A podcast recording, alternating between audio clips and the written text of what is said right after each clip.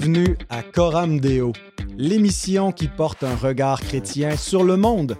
Mon nom est Pascal Denot, je suis pasteur de l'Église réformée baptiste de Saint-Jérôme et j'ai la joie de vous accueillir au 300e épisode de Coram Deo. Ah, merci beaucoup, merci beaucoup. Ça y est, 300 épisodes, on a bouclé la boucle. Euh, donc, Coram Neo, euh, une émission qui existe depuis euh, bientôt six ans. On a commencé en 2016, à l'automne 2016, 2023.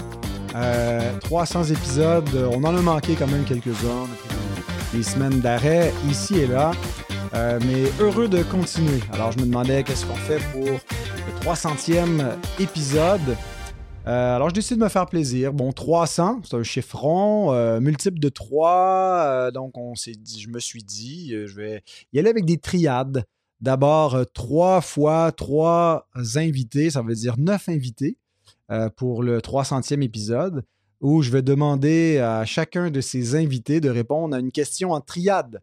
donc, vous allez voir, je vais vous annoncer les questions à mesure que je vais les poser à mes invités. Euh, des collaborateurs, des amis euh, personnels, mais aussi des gens qui ont participé à Coram Deo au cours des dernières années. Je ne peux pas inviter tout le monde, bien sûr. Il y en a aussi qui n'étaient peut-être pas disponibles. Euh, J'aurais aimé en avoir plus. Et puis, donc, des frères d'Europe de, et du Canada qui viendront célébrer avec moi le 300e en faisant une petite apparition courte pour répondre à une question en triade. Donc, neuf questions pour neuf invités. Et puis, ben, avant de, recevoir mon premier invité, je vous rappelle que Coram Deo est sponsorisé par Publication Chrétienne. Euh, Publication Chrétienne n'a pas sponsorisé les 300 épisodes, mais ils vont sponsoriser les 300 prochains, Dieu voulant. Euh, mais pour euh, la publication chrétienne vous recommande ce beau petit livre. Attendez, je vais vous le montrer mieux que ça à l'écran. L'ABC de l'histoire de l'Église. Euh, pourquoi ce livre? Ben, parce que c'est un résumé de l'histoire de l'Église et comme on est dans une émission bilan, on fait un peu le résumé, on s'arrête. Ben, c'est ce que fait ce livre, mais pas sur seulement 5 ans, 6 ans d'histoire, mais sur 20 siècles. Alors, ce que j'aime beaucoup de l'ABC de l'histoire de l'Église, c'est vraiment, c'est un tout petit livre, hein, comme vous voyez, c'est moins de 100 pages. Euh, combien de pages exactement? C'est 90 euh, pages, voilà, 90 pages, mais euh, un, chapitre, un siècle de l'histoire. Donc, chaque chapitre vous résume l'essentiel de, ce qui s'est passé dans ce siècle-là, euh, qui sont les, personnages principaux, qu'est-ce qui était euh, la tendance ou la, tangente que l'Église a prise euh, pendant ce, chacun de ces siècles-là. C'est très synthétique. alors, ça vous donne une vue d'ensemble. Ça ne fera pas de vous un, historien féru et, mais euh, des, informations précises parce que c'est rédigé par trois grands historiens contemporains. Euh, Michael Lincoln est certainement un, historien, les deux autres le sont aussi, mais surtout des, des, euh, théologiens historiques, Sinclair Ferguson, Joel Bickey et Michael Hicken. alors, c'est un, très bon livre pour avoir un aperçu succinct de l'histoire de l'Église. Je vous le recommande chaudement. Alors, euh, si vous voulez euh, aider Coram Deo à continuer, à aller plus loin, il y a un lien dans la description pour que vous puissiez euh, sponsoriser vous-même en devenant partenaire ou en faisant un don ponctuel. Merci beaucoup, ça aide véritablement le travail qui est fait non seulement à Coram Deo, mais un peu tout ce qui touche au volet numérique qui entoure le ministère que j'essaie de continuer. donc, voilà, sans plus tarder, euh, je vais accueillir mon premier invité.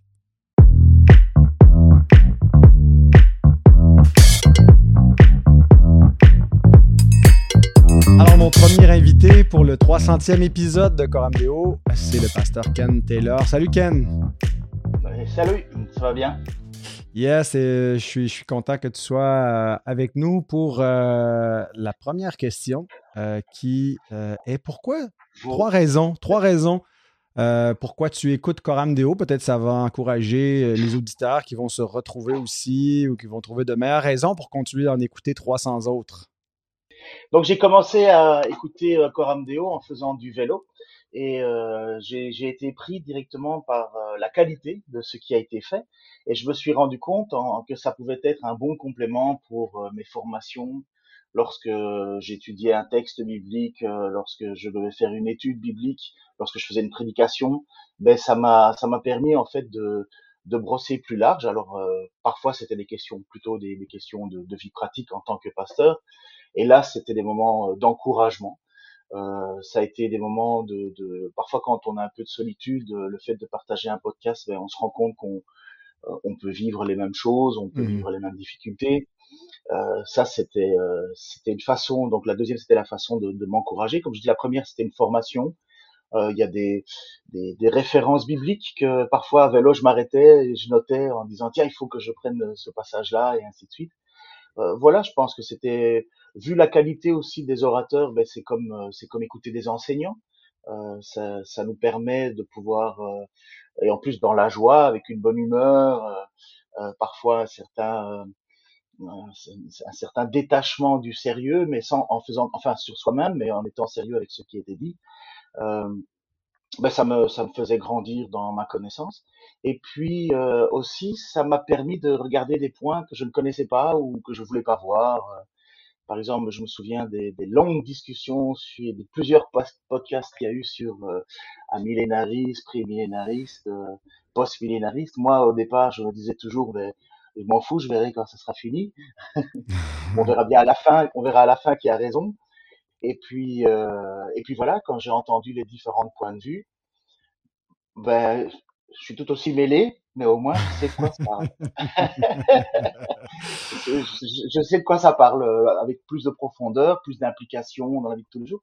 Donc oui, ça m'a permis, euh, Corandeo m'a permis aussi de, de, de, de, voir des, de regarder dans, dans des directions que j'aurais pas fait naturellement. Voilà.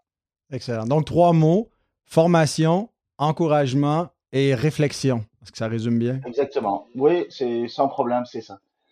Et euh, je vous encourage hein, à continuer. C'était, enfin moi je, je veux pas que ça, je voudrais pas que ça s'arrête, surtout, surtout que ah, on a la, allez, la, la, grâce d'avoir euh, oui, un enseignant comme toi qui, qui nous apporte euh, une réflexion construite, solide. oui, c'est franchement c'est, on peut dire longue vie à Coram ben, je te remercie beaucoup, Ken, et merci en tout cas aussi pour tes, ta contribution ici et là au cours des dernières années. Et j'espère que l'occasion va, va, se renouveler. Certainement qu'elle le fera.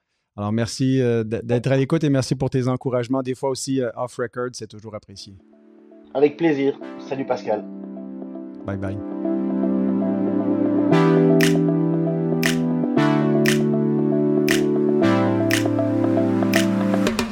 Alors, mon prochain invité, euh, j'ai demandé une question. Euh, C'était pas pour me faire plaisir, mais je savais qu'il serait honnête. Euh, c'est un gars qui est franc, qui est très franc, euh, qui est très négatif aussi. Alors, bonjour Vincent Lemieux. Bonjour, Monsieur Deneau. Alors, la, question que je veux te, te demander pour le 300e épisode, c'est quels ont été les trois pires épisodes de Coram Deo? Peux-tu nous dire ça en cinq minutes? En cinq minutes, ça, oui, peut être ça va être très euh. rapide. Ouais. non, je vais, prendre, je vais prendre les cinq minutes que tu m'as donné pour décrire pourquoi ces épisodes-là étaient si pèses. Mais euh, non, en fait, c'est ça. Ça a été dur parce qu'il y a quand même 300 épisodes. Ben, il y en avait 299 à choisir. Je pouvais pas prendre ceux qui étaient dedans nécessairement parce qu'elles sont bonnes. Je pouvais, je pouvais pas prendre celle-là avec des invités parce que la grande majorité sont bonnes aussi, puis parce que je veux pas me faire d'ennemis. Mais mm. puisque toi et moi, on s'aime pas de toute façon, j'ai mm-hmm. choisi simplement, simplement des épisodes où que c'était toi. Donc, euh, la première que j'ai choisie, évidemment, c'est celle qui commence comme ça. Je sais pas si on va entendre. Ah ouais, notre ancien jingle. Vous écoutez Ouais, c'était. Euh, c'est rien contre les personnes qui l'ont fait. Euh, mais c'était mauvais. Ah, t'as même pas notre jingle? aujourd'hui. Mais pour de vrai, c'est le premier épisode. Euh, le, premier épisode de Coramdeo, ça? Tu l'as pas aimé? Oui, le premier épisode. Ah oui, t'es complètement raté. Mais c'est rien contre vous. C'est rare que je trouve qu'il y a des premiers épisodes de podcast ou de quoi que ce soit qui est bon. Euh, simplement parce que vous, euh, c'est pas le choix. Il faut que tu décris l'émission, pourquoi vous le faites. Donc, c'est rare que c'est du bon contenu. Mais bon, surtout qu'en plus, vous vous présentez dedans, donc c'est un petit 40 minutes qu'on n'a pas le goût de réécouter. Donc, c'est mon premier choix, le premier épisode. OK, OK, ben merci. Mais, le jingle, euh, c'était euh, David Charrier qui l'avait fait. Puis je pense que c'est la voix de, sa femme, Valérie, qu'on attendait. On, ne s'entendait pas, Guillaume et moi. Moi, je voulais quelque chose de, rythmique. J'avais, euh, je voulais reprendre le jingle que j'avais sur Parole d'Évangile. Euh, je ne sais pas s'il y en a qui l'ont déjà entendu, s'ils se souviennent, mais, euh, mais bon, Guillaume ne voulait pas qu'on reprenne ça. Puis il on va demander à David de nous faire quelque chose. Mais ensuite, on s'est entendu sur quelque chose qui, qui, euh, un petit peu plus. Euh, mais tu sais, notre jingle qu'on a actuellement, je l'ai entendu dans une pub de Bro et Martineau. C'est ça qui arrive quand tu. Euh, c'est un vendeur d'électroménager au Québec qui est à la radio. Alors, j'entends demander mon jingle. Je dis, ah, ben eux aussi ont payé les. Euh, c'est des royalty free. Là, tu l'achètes puis tu, as le droit d'utiliser. C'est comme ta propriété. Alors, voilà, on est, je suis peut-être pas le seul, le seul à l'exploiter maintenant. Bon, en tout cas, Moi, je ne l'ai pas entendu ailleurs. Donc. Mais bon, pour la le deuxième choix, c'était prometteur, mais c'est la, la centième épisode. Mm-hmm. Euh, c'était prometteur parce que c'est là que vous introduisez le nouveau euh, jingle que vous avez en ce moment. Donc, c'est comme, wow, euh, nouvelle chanson, ça va du meilleur contenu. Mais en réalité, le centième, centième épisode, c'est comme une, récupération de la première. vous réintroduisez votre podcast à nouveau. Ah ouais, mais ça faisait deux ans. Je pense que ça, se peut. Mais ensuite de ça, je pense que vous parlez de la situation euh, d'école euh, puis les diplômes à, Guillaume. Donc, euh, c'est. Ah c'est pas que c'est pas intéressant, mais c'est pas, pas comme votre contenu habituel. Ouais, ouais. Non, c'est sûr que des fois, des, émissions de remplissage, on en a fait une coupe. c'était. Il était dol, mais qu'est-ce que tu veux? Tu, dis, on n'a rien préparé, vite, on fait quelque chose. Puis là, des fois, ça tombait sur le centième. Mais merci, merci, Vincent. Ça m'encourage.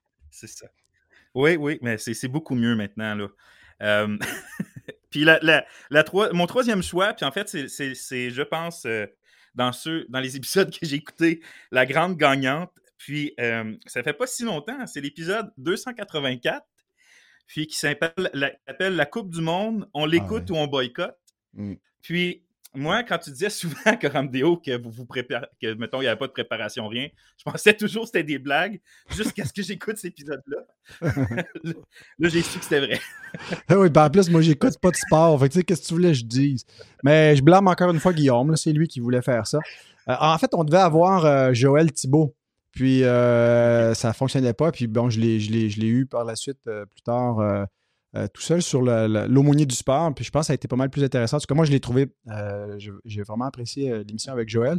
Mais j'avoue, je pense que je pense que tu as bien identifié. Je serais peut-être moins d'accord pour le premier. tu sais, on se présente, c'est normal. mais OK, c'était peut-être le jingle que tu n'aimais pas. Mais c'est vrai que celui-là, il était, il était fait à l'arrache, comme disent les Français. Il était pourri. On va le supprimer. Puis, merci. Bon. Ben, en tout cas, merci, euh, Vincent. J'espère que j'en ferai pas des aussi pires pour les 300 prochains, si le Seigneur euh, nous en permet d'en faire autant. C'est bien de l'espoir.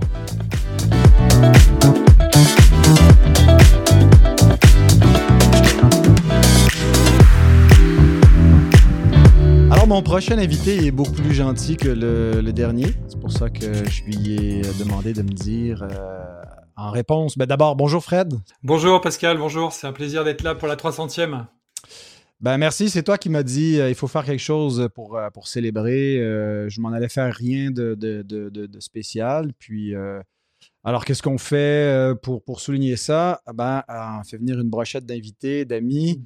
Et puis, Fred, je pense que toi, tu as la palme de celui qui, qui a été le plus souvent, euh, comme, comme tu es presque étais le troisième panéliste, euh, finalement, mmh. ou animateur plutôt de, de Coram Deo, mais tu es venu assez souvent. alors, je t'ai demandé de nous dire quels ont été les trois meilleurs épisodes de Coram Deo. Alors, tu peux faire comme Vincent avant, euh, qui, a évité de nommer ceux qui étaient dedans, mais c'est peut-être des épisodes où tu étais dedans euh, que tu as apprécié faire. Alors, quels sont, selon toi, nos trois meilleurs épisodes? Alors, c'est vrai que choisir parmi 299, euh, c'est vraiment très frustrant de n'en donner que trois. Hein. Et puis, ça aurait été un peu prétentieux de, de, nommer des épisodes auxquels je participais. Moi, j'ai aimé faire ces épisodes-là. Il y en a dont j'étais pas satisfait du tout, et puis d'autres qui m'ont vraiment fait plaisir. Et je pense qu'on a essayé de faire de la qualité, mais il y a suffisamment de qualité pour que j'aille chercher ailleurs. Donc le, premier euh, que, je retiens dans la liste que tu m'as envoyée, puisque je crois que je les ai tous écoutés, à part les, là, je dois avoir du retard sur les, derniers, les derniers 300, là, les, les 5, 5 derniers, 4, 5 derniers que j'ai pas eu le temps, mais sinon, les autres, je les avais tous euh, écoutés au fur et à mesure. Et le premier, vraiment, qui m'a, qui m'a attiré mon attention et je trouve qu'il mérite d'être dans, dans, le top 3, c'est le numéro 7, l'Église et le gouvernement politique, avec ah Florent Varac. Euh, premièrement parce que le sujet m'intéresse. Moi, parler de politique, ça m'intéresse et je trouve que c'est une des vertus de Cora Amneo, c'est d'avoir, euh, d'avoir, euh, comment dire, de s'affranchir du tabou dans le monde chrétien de ne pas parler de politique, de savoir le faire avec Bible en main, avec des références théologiques, mais en même temps d'oser se, se coltiner les, sujets de société, même quand ils ont des implications politiques. Mhm. Et, je dois dire que j'apprécie, euh, j'apprécie ça et c'est intéressant de, réfléchir. Euh, et puis Florent fait ça très très bien. Moi, je trouve qu'il a, il a une mhm. approche qui est, très équilibrée dans ce domaine-là. Donc euh, voilà, le numéro 7 pour moi. Hein. Ça a été peut-être le premier qui, qui, a été un peu controversé, peut-être mm. pas à grande échelle, mais où on a eu des retours euh, euh, contrairement à ce que tu nous dis, mais euh, parce que c'était la plupart des, personnes de persuasion plutôt théonomistes, mmh. post-millénaristes qui n'aimaient pas mmh. vraiment le point de vue de, de, Florent. Mais oui, je me souviens bien de, cet épisode. Tu as eu un coup de fil de Roche Denis Oui, c'est ça, outre-tombe. Bon, euh, ensuite le suivant, c'était euh, c'est le numéro 12, une alliance plus excellente. Alors euh, j'ai choisi celui-là parce que pour moi, c'est celui qui m'a permis de réexaminer la question de l'alliance dans ma doctrine et de mon histoire personnelle. J'ai un cheminement d'évangélique fondamentaliste qui, qui part d'un dispensationalisme militant quand j'étais ado et puis jeune adulte, parce que mon union d'église, elle était dans ce courant-là, de façon assez intense. Puis après, je suis passé mollement vers la, une sorte de TNA où on mhm. considérait que ce qui était normatif, c'était seulement ce qui était répété dans le Nouveau Testament. Et puis, euh, mon passage à la faculté Jean Calvin Aix-en-Provence, qui est une faculté réformée euh, euh presbytérienne, euh, là, j'ai commencé à réfléchir sur la doctrine de l'alliance et c'était vraiment intéressant, mais j'étais quand même euh, toujours un petit peu bloqué euh, parce qu'en étant credo baptiste, ben voilà, il y avait cet obstacle. Et puis finalement, euh, finalement, ben, j'ai découvert euh, le, point de vue de, de, de, cette approche fédéraliste, réformée baptiste, la confession de 1689, avec cette réflexion sur sur une alliance de grâce qui est déjà présente, sous-jacente dans l'Ancien Testament, mais qui est pleinement manifestée et, et, et dont l'avènement coïncide avec avec Christ et son incarnation, son ministère, etc. Et donc euh, voilà, ça, ça, hmm. je dois dire que pour moi, ça a été euh, le début d'un cheminement. C'est une des choses sur lesquelles Coramdeo m'a fait progresser. Et j'ai pas terminé parce que il me semble que c'est quand même une question assez complexe avec beaucoup de hmm. subtilité, de nuances. Euh, je me rappelle avoir aussi lu avec attention ton livre qui était en rapport avec ce sujet une alliance plus excellente, si je dis pas de bêtises.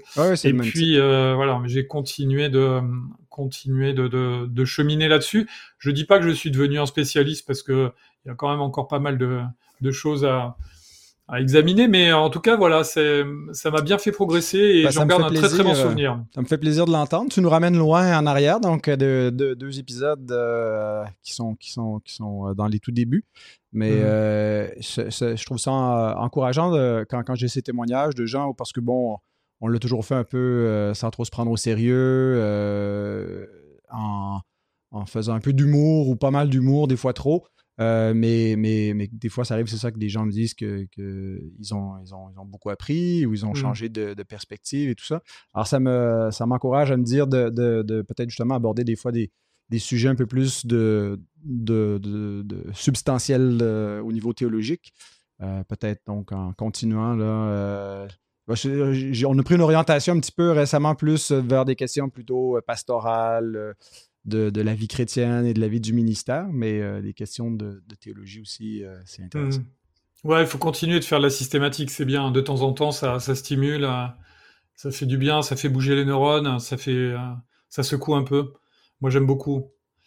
Et puis le dernier, pas forcément par ordre d'importance, mais disons le dernier dans, numériquement, c'est le, le, troisième, c'est le numéro 132, la justification chez les catholiques par Guillaume Bignon. Mmh euh, c'est vraiment un épisode que j'ai apprécié parce qu'il a clarifié la représentation que je me faisais de la différence majeure entre protestants et catholiques sur les doctrines fondamentales de l'économie du salut. J'avais une vision qui était qui était pas fausse, mais qui était pas aussi pointue. Et je trouve qu'il a, il a eu le génie en, en l'espace d'un podcast de, de, répondre et de poser vraiment euh, les, les, les, grosses distinctions, euh, en se posant la question parce que en Europe il y avait eu une convention entre les luthériens et l'Église catholique pour dire que, euh, je sais plus après quel anniversaire de la réforme finalement, euh, il y avait une concorde une concordance euh, doctrinale euh, entre l'Église catholique et les luthériens, euh, que finalement les catholiques aussi pensaient qu'on est sauvé par la foi et par la grâce au moyen de la foi. Et, en fait, Guillaume a bien, Guillaume Bignon a bien reposé les choses. Il dit voilà que c'est, qu'il y a une différence au niveau de Qu'est-ce qui fait entrer le salut dans la vie du croyant? Bah, Pour le protestant, c'est la grâce de Dieu au moyen de la foi en Jésus-Christ seulement, alors que pour le catholique, c'est le sacrement administré par l'Église. Et, là, euh, il y, a, quelque chose de fondamental et euh, il l'explique très très bien. Bon, moi, c'est un, épisode qui a clarifié euh, ma vision des choses sur cette différence fondamentale entre ces deux courants du christianisme. Ben, merci beaucoup. on encourage les auditeurs à aller réécouter ces épisodes qui ne sont pas disponibles en vidéo. en audio seulement. On a commencé en vidéo, je sais pas, au début de la, de la, la COVID. Là. Euh, mais euh, voilà, vous les retrouverez en tout cas dans, le, dans la table des matières euh, qui vient. Il y a un lien PDF où vous pouvez avoir tous les, les épisodes. Merci Fred. On t'attend pour plusieurs autres épisodes encore. Bientôt, je pense, dans notre calendrier. Tu devrais venir. Je n'annonce pas tout de suite le sujet. les gens le sauront en temps et lieu. merci beaucoup, Fred. Avec joie.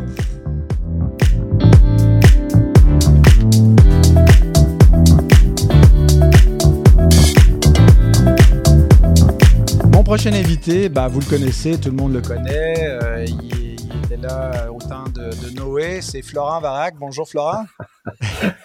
Bonjour Pascal. Non, mais tu nous as tous devancés dans le podcast, euh, dans, le blogging et tout ça. Un poisson dans le net, c'était toi. Euh, et puis, est-ce que tu faisais du, du podcast déjà avant de faire un pasteur vous répond ou ça, ça a été une première? Mais euh, Pascal, c'est moi qui ai inventé le podcast. c'est comme je sais plus quel homme politique euh, a dit euh, c'est moi qui ai inventé Internet. C'était très rigolo.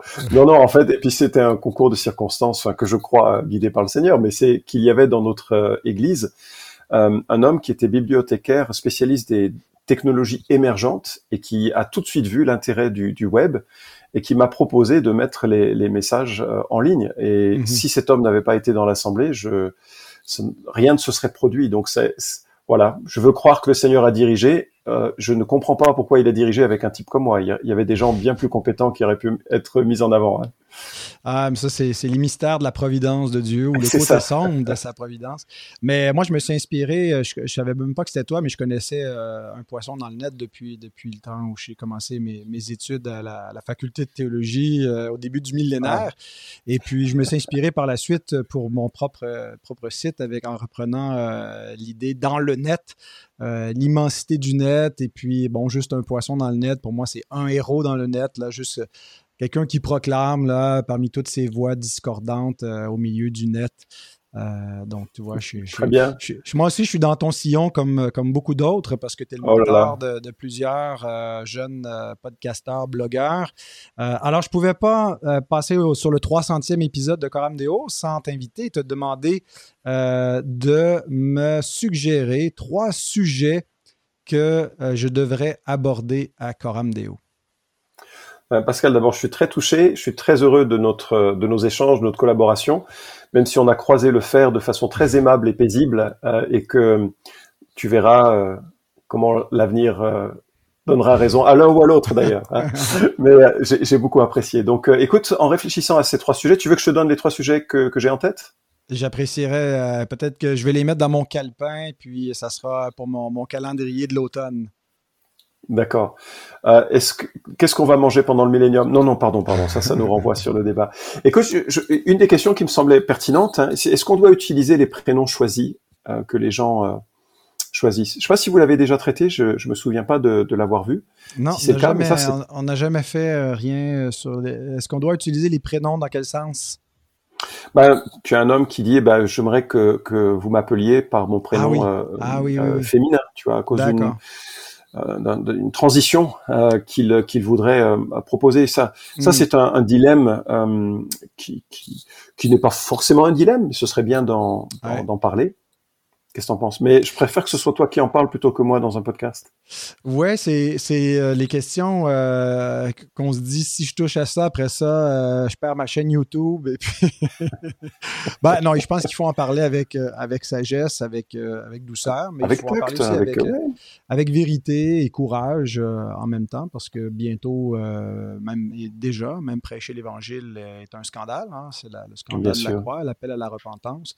Alors maintenant, très bon sujet, effectivement. Euh, comment est-ce qu'on compose avec, avec euh, les gens qui ont un, trouble d'identité et puis euh, qui, qui, nous demandent en quelque sorte d'être de, de, complices de, de la désillusion qui vient souvent avec cette idéologie? Bah, tu vois, tu utilises le mot complice. Est-ce que c'est le cas? Euh, mhm. Et c'est pas forcément le cas, mais ce sera mhm. justement, ce serait une des dimensions de, de la, à mener. Euh, Je pourrais peut-être t'inviter pour en parler. Je viendrai avec mon avocat. Écoute, un deuxième sujet, c'est comment distinguer les sujets fondamentaux des autres? Parce que euh, il y a une, une vingtaine d'années, on a dans notre euh, union d'église commencé à distinguer euh, dans notre confession de foi les éléments qui étaient étaient euh, inhérents à la foi chrétienne, des éléments qui étaient plus euh, un témoignage de notre histoire et de nos pratiques et de nos convictions. Et je suis très euh, heureux de très heureux de voir que cette pensée émerge de plus en plus. Alors, mmh. on la voit notamment avec le, le, président de, de, Southern Seminary. son nom m'échappe là à l'instant, mais Southern Seminary, c'est pas Albert Muller voilà, Al Mohler qui a écrit justement sur la nécessité d'un triage théologique. Mhm. Alors, il ne m'a pas consulté, je suis pas à l'origine de sa pensée, mais euh, ça fait ça fait 20 ans qu'on a rédigé une confession de foi à trois niveaux. Et, et, je trouve que c'est c'est pas euh, c'est pas une mauvaise idée et je trouve alors j'ai pas encore lu le livre je voudrais vraiment le lire le livre de James euh, Hutchinson sur mhm. les désaccords sacrés désaccords et je pense que le, monde euh, évangélique, dans sa diversité, est mûr pour une réflexion approfondie de ces questions. Et ça, ça a des, euh, ça a des conséquences sur, euh, sur nos vies d'église, sur notre communion les uns et les autres. Et finalement, même si nous avons un sacré désaccord, toi et moi, on reste d'accord que c'est quand même en périphérie de l'essentiel et que mhm. euh, ça ne doit pas troubler notre communion euh, et notre service. D'où le fait que tu oses m'inviter encore sur ton podcast. Absolument. Euh, écoute, très bon, très bon sujet et je t'annonce en primeur que l'épisode de 302 sera consacré à ce sujet. Donc, tu vois, je perds pas de temps. J'ai invité James Ellie Hutchinson pour parler de son ouvrage et discuter de cette thématique de, comment on, traite nos désaccords et euh, quelle priorité on donne à quelle doctrine et comment est-ce qu'on établit cette hiérarchie. Euh, moi, j'ai lu euh, son bouquin, je l'ai beaucoup apprécié, je le recommande. alors, j'espère que, l'émission sera utile. Et d'ailleurs, il, nous, cite un exemple de gens qui peuvent avoir un sacré désaccord sur une question, mais de ne pas en faire un test de, de communion. Non, formidable. Alors, je suis très, très énervé que tu aies invité James avant moi. ah, je suis vite, qu'est-ce que tu veux. c'est ça. J'avais la primeur, j'avais, j'avais le PDF euh, avant que le livre soit publié. Ah, OK. Mais ça, c'est les, coups de promo de Stéphane. Mais il a dû faire ça avec toi aussi. Il a dû vouloir euh, faire le tour des. Non, je pas, pas eu. Tu sais, il y a des gens qui sont plus hauts dans la ah. hiérarchie d'importance du monde C'est parce qu'on était en communication, parce que Stéphane s'en venait au Québec et puis euh, je pense qu'il s'est voilà, pensé de m'envoyer. Alors, troisième sujet, Florent. Alors ce serait moins peut-être pour, enfin Coram Deo, mais euh, euh je vois de plus en plus, euh, enfin il y, a, toute une, série de thèmes. Je, vois une émergence de l'intérêt pour euh, tous les thèmes liés au judaïsme et, notamment, on peut rendre grâce à Dieu, il y a de plus en plus de, juifs qui parviennent à, enfin qui réalisent par puissance de l'esprit, combien Jésus est le Messie promis, et qui développe une, une piété, une spiritualité qui est euh, ancrée aussi dans une expression culturelle juive, ce que je trouve très pertinent. Là où je trouve que ça devient un problème, c'est que de plus en plus d'églises euh, essayent de coller à cela, parfois, dans certaines formes. Et donc ça m'interroge, et je me demande si, euh, alors je la formule pas de façon très succincte, mais euh, je me demande si ce serait euh, euh, intéressant de, de réfléchir à, à, à, la part culturelle qui devrait caractériser l'Église si soudainement nous avions une, une, une, expression culturelle très fortement marquée de, de, mm. euh, de, de judaïsme s'il y avait un réveil qui touchait le peuple juif. Mm. Parce que euh, amillénaristes et prémillénaristes estiment que la prise de conscience euh, de la messianité de Jésus au sein du peuple juif pourrait être une bénédiction pour la terre entière. Donc, ouais. qu'est-ce qui va, comment articuler ça? C'est, on n'est pas tout à fait dans le judaïsme parce que c'est pas ouais, tout ouais, à fait ça. Enfin, c'est pas tout à fait les judaïsants de Galate. Voilà. Non, c'est ça. Euh, c'est intéressant. Euh, c'est sûr, euh, comme, comme amillénariste, euh, réformé, euh, j'ai pas côtoyé beaucoup, beaucoup le, milieu messianique, là, évangélique messianique. Et puis, mais c'est intéressant de voir l'impact que la, la, foi chrétienne euh, de plus en plus dans les milieux juifs proprement. Et puis, euh, ça serait, ouais, ouais écoute, un, un, bon sujet. Il euh, faudra trouver le langue et surtout l'invité ou les invités appropriés pour en parler. Mais merci en tout cas de, de la suggestion. Je, je, prends note. En tout cas, il y en a certainement un sur les trois qui devrait être traité sous peu. mais je vais essayer de, de m'attaquer aux deux autres également. Super. Ben, je te remercie infiniment, euh, Florent. Et puis, je rappelle aux auditeurs euh, qui le savent déjà de toute façon qu'ils peuvent écouter Florent chaque semaine sur Un Pasteur vous répond. Et ce qui est bien, c'est que vous pouvez même y envoyer des questions difficiles et il va y répondre. oui, j'essaie d'y répondre, mais souvent j'appelle Pascal pour lui demander son avis avant. Excellent. Donc, merci mon frère. À bientôt. Merci Pascal. À bientôt.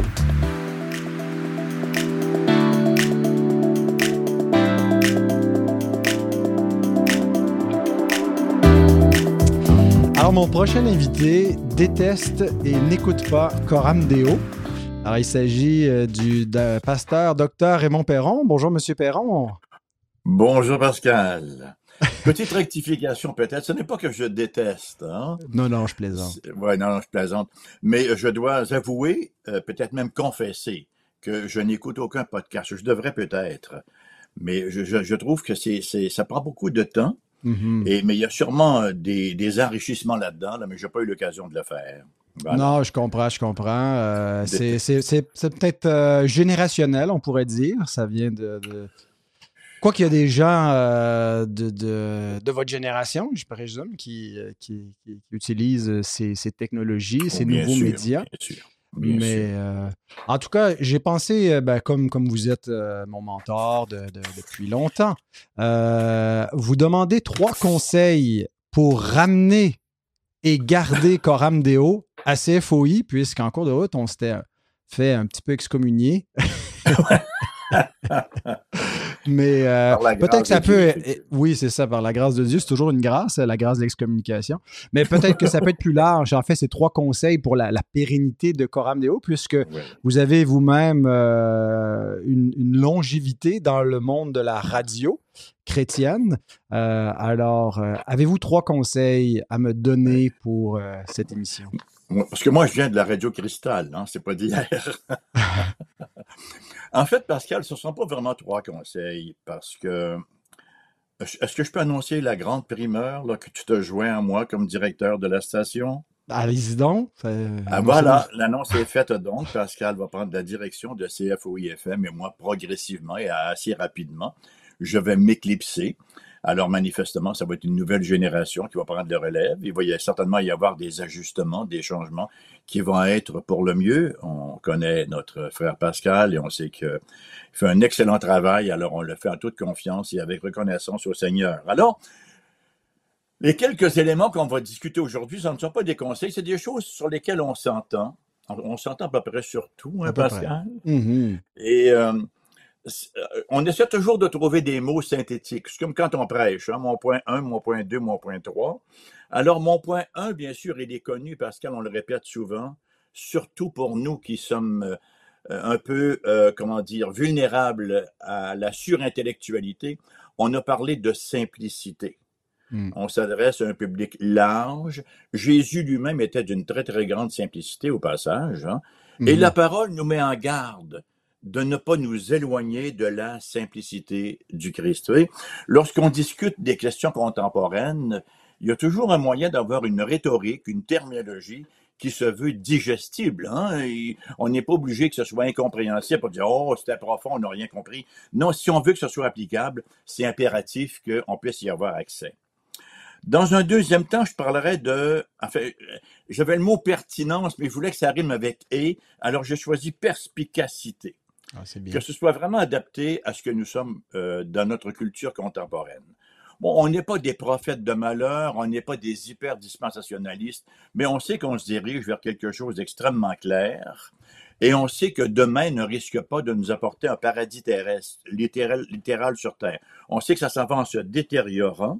Et la parole nous l'affirme d'ailleurs qu'il va en être ainsi. Même, il est question de dire qu'à la toute fin, l'Église va avoir l'air d'avoir été vaincue. C'est le moment même où le Christ va réapparaître. La perspicacité est extrêmement importante, à mon sens. Euh, des paroles à propos, hein, c'est ce qui garde les gens là. Ils se, reconnaissent dans ces propos-là et ça leur donne des conseils judicieux pour leur propre vie. Parce que nous, ministère de la parole, ministre de la parole, quel est notre rôle? C'est d'enseigner à nous et aux autres ce que la parole nous enjoint de faire. Hmm. Alors, on veut bien sûr que ce soit perspicace. Et mon troisième propos, ben, il est d'une simplicité assommante, là. C'est la christocentricité, il aurait dû être le premier. Hmm. Nous discutons toutes choses dans la perspective de la soumission euh, au Christ Jésus. Euh, si je me souviens bien, ma mémoire m'a fait souvent faux bon, mais c'est André Lalonde, dans son dictionnaire de psychologie là, et d'analyse psychologique, qui, disait euh, l'altérité, c'est l'opposé de l'identité. Il y a une réalité là-dedans. Hein. Alors, nous, comme chrétiens, on vise l'identité. On ne la trouvera pas dans le monde, on ne la trouvera pas dans les idéologies mondaines, on la retrouve dans la personne du Christ Jésus. De sorte que tous nos propos, lorsqu'ils sont émis, doivent impérativement atterrir sur la personne glorieuse, majestueuse et unique du Seigneur Jésus-Christ. C'est la première fois que je vous vois aussi tranquille, Pascal, passif, sage et attentif. Je, suis euh, réceptif d'abord à vos conseils et euh, ébloui euh, par la, gloire de notre Seigneur que vous nous décrivez ainsi. Mais voilà, je retiens en trois mots accessibilité, perspicacité et christocentricité. oui. Une petite correction, le premier, c'est la simplicité. Ah, simplicité. Ben voilà. Ben simplicité, perspicacité, christocentricité. Merci de, me, rectifier. Euh, mais donc, tout en étant simple, on veut être accessible et être accessible dans notre simplicité. Euh, parce que la simplicité, si elle est divine, elle est un peu compliquée à comprendre. Mais, euh, mais c'est un peu le, ce qu'on vise, ce que je vise en tout cas avec Coram Deo, mais c'est important de se le rappeler parce que des fois, on s'éloigne de notre idéal. Parce que simplicité, c'est pas être simpliste. Non. Il y, a, une grosse nuance. C'est, euh, je pense que vous aviez le bon mot tout à l'heure. C'est être accessible, en quelque sorte. Mais, mais tu vois pas que les apôtres et le Christ étaient des gens très accessibles, très, très, très simples dans leurs propos, même si les propos sont compliqués, puis on en parle depuis des milliers d'années et qu'on redécouvre toujours des, mm, mm. Euh, des, des, éléments nouveaux. Il y, avait une simplicité là quand même. Absolument, et la parole s'est faite chère, donc euh, il est venu parmi nous, il s'incarne, il faut euh, être incarné en quelque sorte dans notre façon de continuer le ministère de la parole. Ben, en tant que, que, tout nouveau directeur de CFOI fraîchement déclaré, est-ce que je peux proclamer que Coram Deo revient très prochainement à CFOI? En fait, on prévoit revoir. Ah, vous voyez, c'est, d'ailleurs, euh, je pense, le, conseil d'administration. Non, non, non, c'est le conseil, le reste du conseil qui appelle pour dire qu'ils veulent plus de m'avoir comme directeur des programmes. Mais euh, on pense peut-être à la rentrée, euh, revoir un peu la, grille horaire sans, tout changer de fond en comble à CFOI. Peut-être faire une petite place avec des émissions qui seraient, je dirais pas censurées, mais épurées. On va, on va enlever les bêtisiers Et de cette façon, on va garder un peu le sérieux de Coram Deo qui va pouvoir s'harmoniser avec la, le créneau de CFOI. Il faut enlever les bêtisiers, mais pas les bêtes. Hein. Alors, au passage, Pascal, chapeau pour votre persévérance dans cette. Euh, on appelle ça un, podcast que vous faites? Oui, un podcast, une émission. Oui, et je sais que plusieurs euh, s'y adonnaient euh, régulièrement, appréciaient beaucoup. Alors, chapeau bas là-dessus. Comme je vous dis, ce n'est pas par manque d'affection que je n'étais pas là. Excellent. On espère peut-être que maintenant qu'on va être sur les ondes, on va vous attraper comme ça, au hasard ou à la providence. Arriver dans le creux de votre trompe de stache et pour nous donner d'autres conseils pour améliorer notre contenu. Oui, ça nous est arrivé dans le passé, hein, euh, comme ça arrivait comme un peu comme par providence, là, que je suis tombé sur des émissions intéressantes à l'époque, vous vous souvenez? On s'était contacté. On s'était contacté à l'époque. J'ai souvenir, j'ai souvenir. Ben, en tout cas, merci pour vos conseils et merci ben, aussi pour tout, tout, votre travail, que le Seigneur puisse le bénir richement. De même, mon frère, alors que Dieu bénisse également l'auditoire et on se reparle bientôt.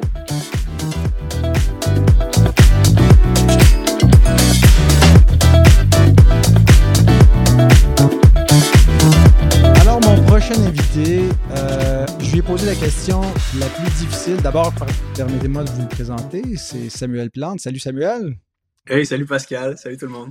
Merci beaucoup de te joindre à nous pour le 300e euh, épisode de Coram Deo. Je me suis dit, comme tu es un gars qui fait vraiment euh, plein de belles choses sur Internet, que tu as un sens de, l'esthétique, je pouvais te poser cette question-là, même si je pense que dans mes neuf questions, c'est la plus difficile. Trois choses qui pourraient être améliorées à Coram Deo selon, selon toi. Félicitations, Pascal, d'abord pour votre 300e toi, tous tes collaborateurs. C'est euh, énorme. Moi qui connais un peu l'arrière du décor, là, euh, moi, j'ai 94 vidéos publiées, puis je pense que quand je vais en publier, je vais en avoir publié 300, ça se peut que j'avais comme 85, 90 ans. C'est c'est mon plan de match de vie? oui, c'est ça, mais je pense, que, je pense que chacune de tes vidéos, bien qu'en durée soit beaucoup plus courte qu'un seul podcast euh, qui peut être fait, je pense que tu y investis beaucoup plus de, de temps et euh, chaque seconde est, mesurée et, bien faite. Alors, c'est pour ça que quand je dis que tu as un sens de, l'esthétique, c'est peut-être pas juste sous cet angle-là que tu vas me donner des conseils, mais euh, chapeau aussi pour ton, bon travail. Merci, Pascal, c'est apprécié. Euh, non, vous êtes, vous êtes, c'est difficile à répondre à ces questions-là parce que vous êtes, moi, je vous écoute comme un, auditeur assidu, un élève, et vous êtes apprécié. Vous êtes connu, probablement plus que vous le pensez. Hein. Euh, c'est vrai, je ne t'ai pas dit, mais il y a deux semaines, j'ai un technicien en air climatisé qui est venu chez nous régler des problèmes, puis il connaissait Coram Deo, puis il n'était ah pas hein. croyant. Il pas croyant. Ah non. Puis il m'a mentionné Coram Deo comme étant euh, une des ressources qui venait le, le, titiller, mais de la bonne façon. Wow! On, est, ben, on est très connu chez les poseurs d'air climatisé, ça. Exactement. Parce qu'on est cool. Exactement. mais c'est pas une question facile parce que vous, vous, euh, faites une bonne job. sais, pour vrai, si vous faisiez un, travail de piètre qualité avec une forme médiocre puis euh, un contenu qui est juste pas pertinent, pas intéressant, ça aurait été difficile de répondre à ça. Mais vous faites une belle job. Moi, je, vous avez été une source d'enrichissement, de bénédiction dans ma propre vie, et même dans des périodes un peu plus euh, difficiles où ce que je me posais beaucoup de questions théologiques. Coram Deo a été une source euh, d'encouragement, d'édification. Fait merci pour ça. Mais euh, les critiques sont pas faciles, mais j'ai quand même pensé à quelques petites critiques. Et la première, et là, tous tes auditeurs vont être d'accord. Ça, c'est un no-brainer. Il faut m'inviter beaucoup plus souvent. ben, c'est ce, que, ce que je voulais faire euh, aussi. Alors, euh, c'est ce que je prévois pour les euh, dans les, les, 300 prochains épisodes. tu vas y venir au moins une fois sur deux, une fois sur trois. Parfait, parfait, c'est bon. Deuxième critique, la barbe, ça fonctionne, il faut continuer. Ça, là, tout le monde en parle. Ah, la, barbe, la barbe de l'animateur, oui. Ah ben ça, je vais garder ça parce que euh, je veux dire, je veux cet extrait-là pour le faire entendre à ma femme. J'ai beaucoup de pression familiale, ma femme, ma fille, euh, et je pense même une certaine sœur dans l'Église qui passe par elle pour euh, mettre de la pression pour que je coupe ça. J'essaie de leur faire comprendre que c'est une gloire passagère, certes, mais c'est une gloire, un ornement masculin pour reprendre l'expression de, Augustin ou Spurgeon. Alors, je suis content que tu me le dises, que ça, ça fait partie de, de la ligne de la sanctification, carrément. Euh, et je ne suis pas rendu là encore, comme tu peux voir. C'est pour ça que j'ai des croûtes à manger. Euh, pour être plus sérieux, parce que vous êtes très sérieux à Coram Zero hein, depuis, euh, depuis le départ, euh, j'ai pensé à des améliorations potentielles. Et vraiment, je dis des améliorations parce que vous faites déjà, sur le spectre, vous êtes quand même assez haut dans le score sur chacune des, chacun des aspects d'un podcast, qui est un moyen de communication vraiment de plus en plus répandu. Et, et ça, l'exige plusieurs fignolements, j'ai l'impression, pour grandir dans le, lors du podcast. Sur le fond, j'ai pensé que ça serait intéressant de peut-être définir un peu mieux votre visée ou, peut-être votre, angle d'approche. Parce que votre, euh, votre euh, slogan, c'est un regard chrétien sur le monde. Euh, mais j'ai parfois l'impression que vous êtes un regard chrétien sur le monde évangélique. C'est-à-dire que vous, vous, sortez des bonnes capsules vraiment sur des enjeux de l'heure, là, puis vous allez sûrement continuer de le faire. Mais parfois, j'ai l'impression aussi que vous versez dans des capsules qui sont euh, des questions vraiment plus intra-évangéliques, euh, mm-hmm. intra-chrétiens, intra-muraux. Puis c'est pas que c'est pas intéressant, au contraire. moi, j'aime beaucoup ce, genre de, de, podcast-là. Mais ça pourrait être intéressant peut-être de clarifier la visée. Euh, plus avoir peut-être par souci de direction ou d'orientation à long terme, puis aussi dans le but de, clarifier la niche que vous voulez faire grandir, parce que ça va aussi clarifier l'auditeur cible que vous visez à travers ça, le public cible. Est-ce que c'est vraiment les chrétiens évangéliques, toutes traditions confondues, ou c'est plutôt les Québécois au complet, tu? Euh? peut-être de mieux définir votre objectif vous permettrait de mieux l'atteindre. Mais, cela étant dit, vous êtes un beau podcast généraliste aussi. Puis si vous, vous continuez dans cette lignée-là, je pense pas que c'est peine perdue. Euh, mais euh, c'est ça.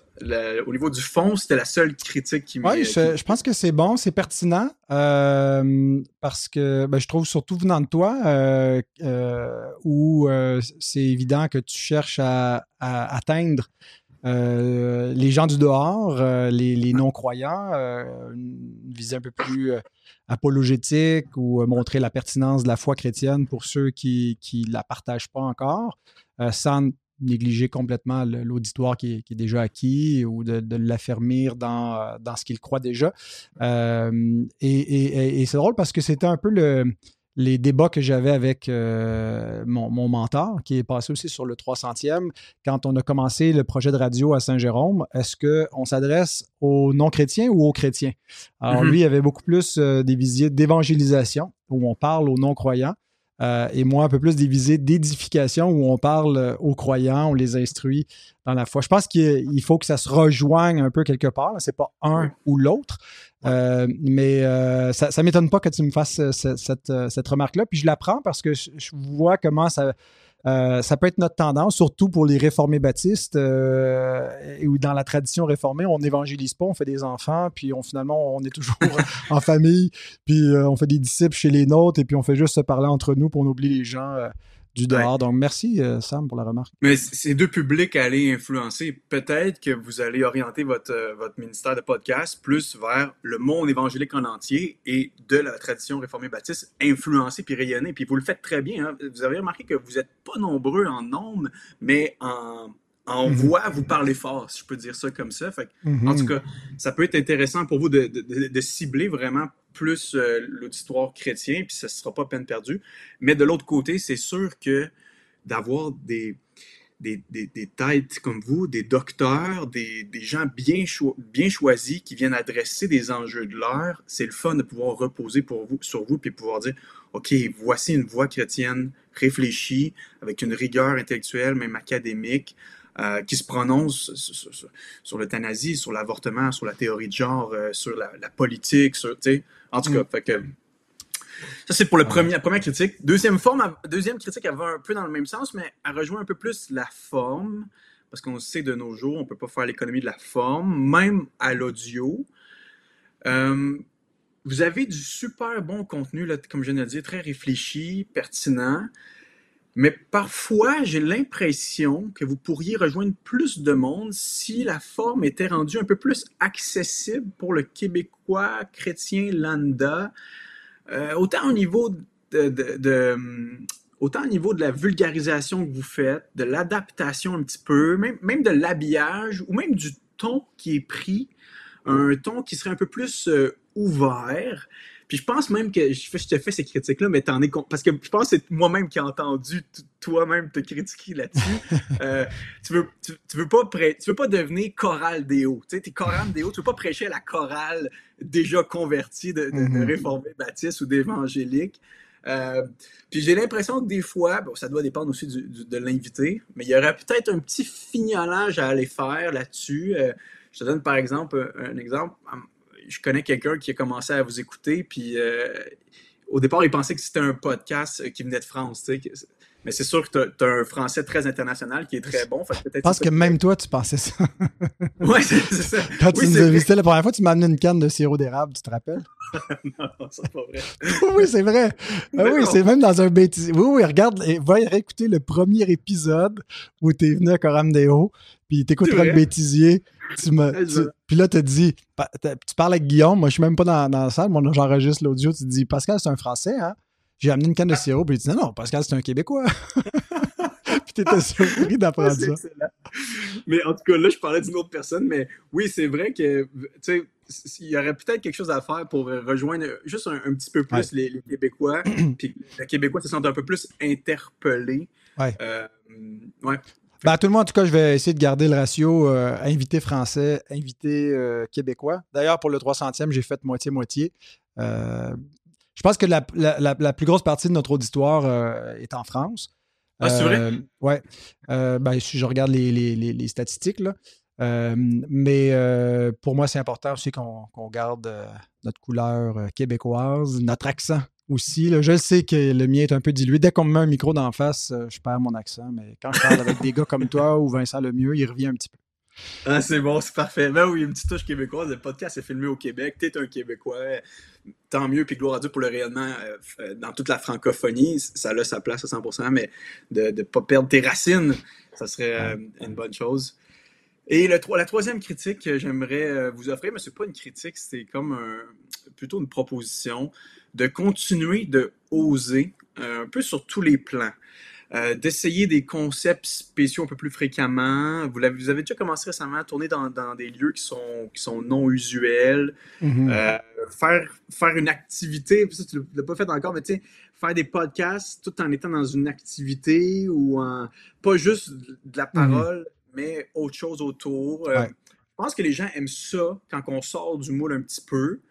Euh, sans non plus vous dénaturer, mais par exemple, faire, enregistrer des podcasts alors qu'il y a un auditoire. Vous l'avez fait avec Raphaël Charrier, c'était super intéressant qu'est-ce que ça a donné, j'ai trouvé. Mm. Éviter un chrétien ordinaire à venir s'asseoir à votre table peut-être pour un podcast, euh, puis, donner ses impressions, euh, puis parler au nom de du plancher des vaches, des, gens qui ne sont pas nécessairement dans le mm. ministère.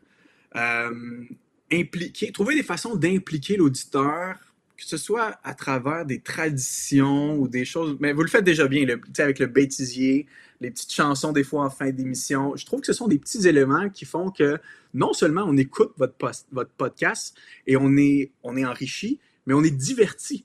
Puis ça, mm-hmm. ça a une valeur hein, pour euh, dans notre société. Trouver un divertissement qui est sain, là, c'est pas toujours facile. Puis, Coram Deo, des fois, vous êtes un moment de détente. En tout cas, dans ma vie de papa occupé, là, vous, agissez comme un beau moment. Je veux me gâter, je me mets un Coram Deo, puis je, m'entraîne dans mon sous-sol. Je ne dois pas être le seul. Good. Ben, écoute, je suis, euh, je suis, je suis content de l'entendre, mais merci pour les suggestions. Je, je prends note. Euh, je, prends aussi exemple, hein, c'est ce que tu as fait euh, dans, certaines de tes capsules, entre autres celle sur l'Église, où tu as fait affaire avec des, chrétiens, des chrétiens laïcs, disons ça comme ça, et puis ça a été euh, une belle, un beau vidéo. Un beau résultat. Et, on en a eu dans le passé, mais je pense qu'effectivement, on devrait faire ça plus souvent à Coramdeo, d'avoir des, des, frères et des sœurs qui ne sont pas des, professionnels, entre guillemets, et qui peuvent partager des éléments de la foi ben écoute, je te remercie infiniment. Euh, est-ce, que, est-ce que ça fait le tour euh, de, ce que tu. Ça fait le tour. Euh, j'ai d'autres idées, je t'ai enverré.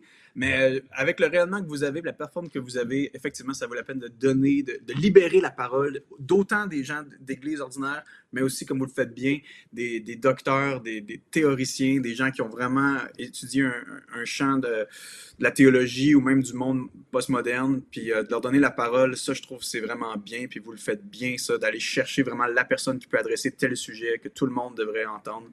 Good job. sais pas. Merci Pascal pour ce que tu fais un grand merci à toi pour euh, les bons mots et les, bonnes critiques.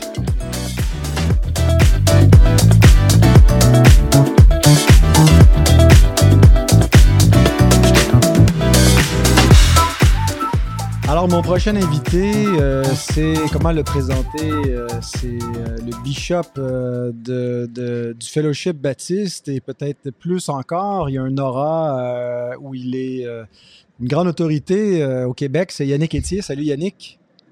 Salut Pascal. Parce ça fait longtemps que tu es là, puis il y a plein de gens qui se rapportent à toi. Tout le monde, euh, tout le monde te craint et te respecte. Euh, alors, je dis, je peux pas faire le 300e épisode sans inviter Yannick Etier. D'abord, merci. Merci de ta disponibilité. Ça me fait un grand plaisir. C'est un honneur pour moi d'être avec toi. Et euh, pour toi, ben, j'avais la question suivante. J'aimerais ça que tu me suggères trois personnes qui n'ont jamais été invitées à Coram Deo et qui devraient l'être. Écoute, je dois tout de suite faire une confession. Ça se peut que je n'ai pas écouté tous les épisodes de Coram Deo. Alors, si jamais je fais une fausse suggestion, tu me relanceras. Mais tu n'avais pas besoin de les avoir écoutés, c'est pour ça que je t'ai envoyé la liste des épisodes pour que tu puisses. Parce que dans la liste des épisodes, il y a aussi la liste des invités. Mais euh, vas-y, je t'écoute. On va voir si euh, euh, tu vas me suggérer des noms qu'on a déjà eus. J'avais le goût de te suggérer quelques-uns de nos jeunes pasteurs qui ont plus de 20 ans de ministère ou quelque chose comme ça. Je me disais, tu vois, tout, tout, récemment, nous, on a un de nos pionniers dans l'association qui n'a pas, qui pas encore eu sa promotion dans la gloire, mais en même temps qui a perdu beaucoup au niveau de ses capacités, au niveau de sa santé. Puis c'est euh, après un certain nombre d'années dans le ministère, il y a un moment où tu te dis il faut que j'aille voir tel frère, il faut que j'aille voir telle sœur avant que les capacités cognitives soient plus là ou que le Seigneur vienne la chercher. Puis là, tu as des moments mmh de regret où tu te dis Oh, si seulement j'étais allé parler avec, je voulais aller faire une entrevue. Mmh J'avais eu le privilège il y a des années d'aller faire une entrevue avec le fondateur, euh, l'implanteur il y a 60 ans de notre église ici, M. Beau, puis ça a été vraiment un moment de joie pour moi. Fait que je me suis dit, écoute, comment mieux immortaliser quelques-uns de nos, euh, de nos patriarches encore vivants que de les envoyer sur Coram Deo? Fait que je pense que ça ferait des bons invités qui ont de la sagesse, tout ça, puis il fait juste pas leur dire que je les ai traités de patriarches, ils m'ont insulté. OK, OK. OK, mais écoute, on on va y aller avec. Euh, on va débuter par tout Seigneur, tout honneur. Mon premier pasteur, Richard Roule, a été euh, vraiment un homme qui a influencé profondément ma vie. Je dirais que ça a été non seulement mon premier pasteur, mais euh, un père spirituel pour moi. J'étais en quête de, de, modèles de, paternité, de, d'homme, d'homme de Dieu, et puis il m'a rapidement pris sous son aile. Et Richard est un homme de prière.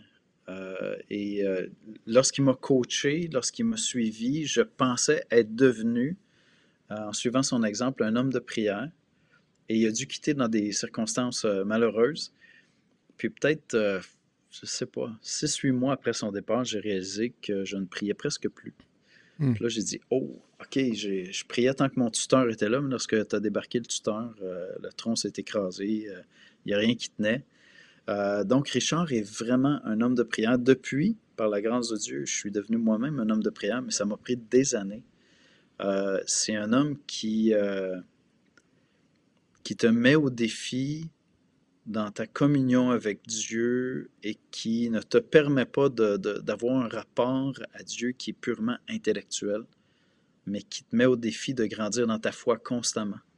Et, et donc ça, je pense que c'est très précieux. Puis honnêtement, euh, ne serait-ce que pour, par exemple, la notion de chercher la face de Dieu dans les grands moments de décision. Mm-hmm. Euh, prendre le temps de s'arrêter puis dire, OK, toute mon intelligence me dit ça, j'ai parlé avec mes conseillers, maintenant, est-ce que je peux chercher une conviction devant Dieu? Puis il y a une part très subjective à tout ça, mais euh, je pense que c'est un ingrédient essentiel qui manque souvent dans nos milieux à nous. On approche la foi de manière très mm. rationnelle, puis on dit, mm j'ai la foi parce que je sais, ce qui est très bien, mais il faut continuer à avoir la foi lorsqu'on ne sait pas ce qui se passe, puis croire en Dieu. Fait que, mm. Richard, moi, je te le recommande. Euh, deuxième invité que je te propose, c'est François Picard, un autre de nos, euh, ben, nos vieux routiers, je vais le dire comme ça. Euh, puis en fait, si tu avais une priorité à mettre, pour être très indiscret, François, c'est c'est payer quelques commotions cérébrales au cours des dernières années. Ah ça a commencé avec un accident puis un autre. Puis, euh, j'ai, euh, à un moment donné, il m'a fait peur, mais encore aujourd'hui, il est en train de relever une église. Dieu se sent de lui pour relever une église d'une manière incroyable. C'est un homme aux dons euh, particuliers et multiples, mais je te dirais de l'inviter pour qu'il te parle de formation du leadership, de direction d'église. C'est un homme qui croit profondément dans la parole de Dieu, puis en même temps qui, lui aussi, cherche à être à l'écoute de ce qui se passe, de ce que Dieu est en train de faire dans l'Église, qui est en train de diriger. Et, euh, donc, il y a une grande sagesse, je trouve. Quand, quand François me prend les et me dit Yannick, j'ai besoin que tu m'écoutes, j'ai besoin que tu me parles, je tremble un peu dans mes shorts, puis je dis Ok, Seigneur, qu'est-ce que tu veux me dire? Puis là, je pars de là, puis je dis Je sais que je dois passer du temps à prière pour chercher la face de Dieu. Fait que euh, François Picard, vraiment un homme euh, qui croit beaucoup en Dieu, qui croit beaucoup dans l'Église, et euh, qui croit beaucoup dans l'œuvre que Dieu fait à travers des, même des underdogs. Et en fait, c'est François qui a initié tout le projet de Sola, puis qui est venu me mhm. chercher très tôt dans le projet. Il m'a dit, Yannick, éventuellement, je ne serai, je serai plus là, puis c'est toi qui dois prendre la relève. Et, euh, et donc, je l'ai suivi dans ce sentier-là, simplement. Puis enfin, notre, notre, notre évêque à nous, dans notre association, c'est Louis Bourque. Et euh, Louis Bourque a un cœur de berger comme j'en ai rarement rencontré. Mm. C'est un homme qui aime d'amour les gens, qui rassemble les gens euh, autour de Jésus-Christ par son amour pour l'Église, pour le Seigneur, pour les gens. Puis euh, on a beaucoup à apprendre de Louis justement sur cette notion de Comment, est-ce qu'on s'investit dans l'Église avec amour? Comment on prend soin avec amour? Je raconte cette anecdote-là très rapidement. Euh, un couple avait quitté euh, pour euh, toutes sortes de raisons l'assemblée dont Louis s'occupait plusieurs années auparavant, puis s'était joint à notre assemblée. En fait, ils avaient déménagé plus près de chez nous. Et la dame, qui était très jeune à l'époque, puisqu'elle a mon âge, puis on parle d'il y a plus d'une dizaine d'années, est en train de se mourir d'un cancer. Et euh, donc, j'ai été appelé à son chevet. Et Louis, qui avait été son pasteur pendant longtemps, était appelé à son chevet. Puis moi, comme euh, bon, euh, bon introverti, timide, je suis rentré dans la chambre. Je prenais le temps de sentir un peu l'atmosphère de ce qui se passait, les gens qui étaient là avant d'aller pour prendre soin. Puis je voulais pas m'imposer. Et mon Louis arrive dans la chambre. Dès qu'il la voit, il fond en larmes. Il s'en va à son chevet, tombe à genoux, prend sa main, commence à pleurer avec elle ça m'a bouleversé. J'ai dit, oh, ça, c'est un cœur de pasteur. Hmm. Et euh, ça m'a vraiment touché. Euh, et, en fait, ça a transformé ma manière d'approcher les gens lorsque je vais les visiter à l'hôpital. Maintenant, rapidement, je vais chercher à prendre la main euh, aux personnes, puis juste avoir un contact physique. Et c'est lui qui m'a bouleversé. Il m'a, j'ai appris dans ce moment-là un peu plus à aimer les gens. Fait que je pense que ça ferait vraiment d'excellents invités, mon cher.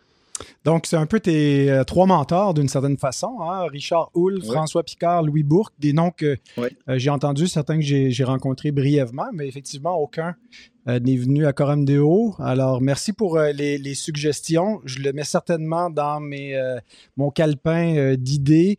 Non seulement les noms, mais les, thèmes suggérés sur la prière, le leadership et les, soins pastoraux. Euh, merci beaucoup, euh, Yannick. Attends pas le 400e euh, épisode, ils seront peut-être plus là. D'accord, d'accord. C'est dans deux ans, ça. donc, j'espère qu'il leur en reste un petit peu plus. Peut-être qu'ils vont être plus offensés que tes, tes traités de, de, de, grabataires que de, de patriarches, mais c'est bon.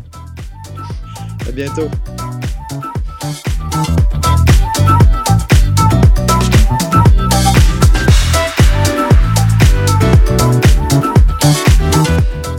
Alors, mes prochains invités, puisqu'ils sont deux, sont les plus grands compétiteurs de Coram Deo.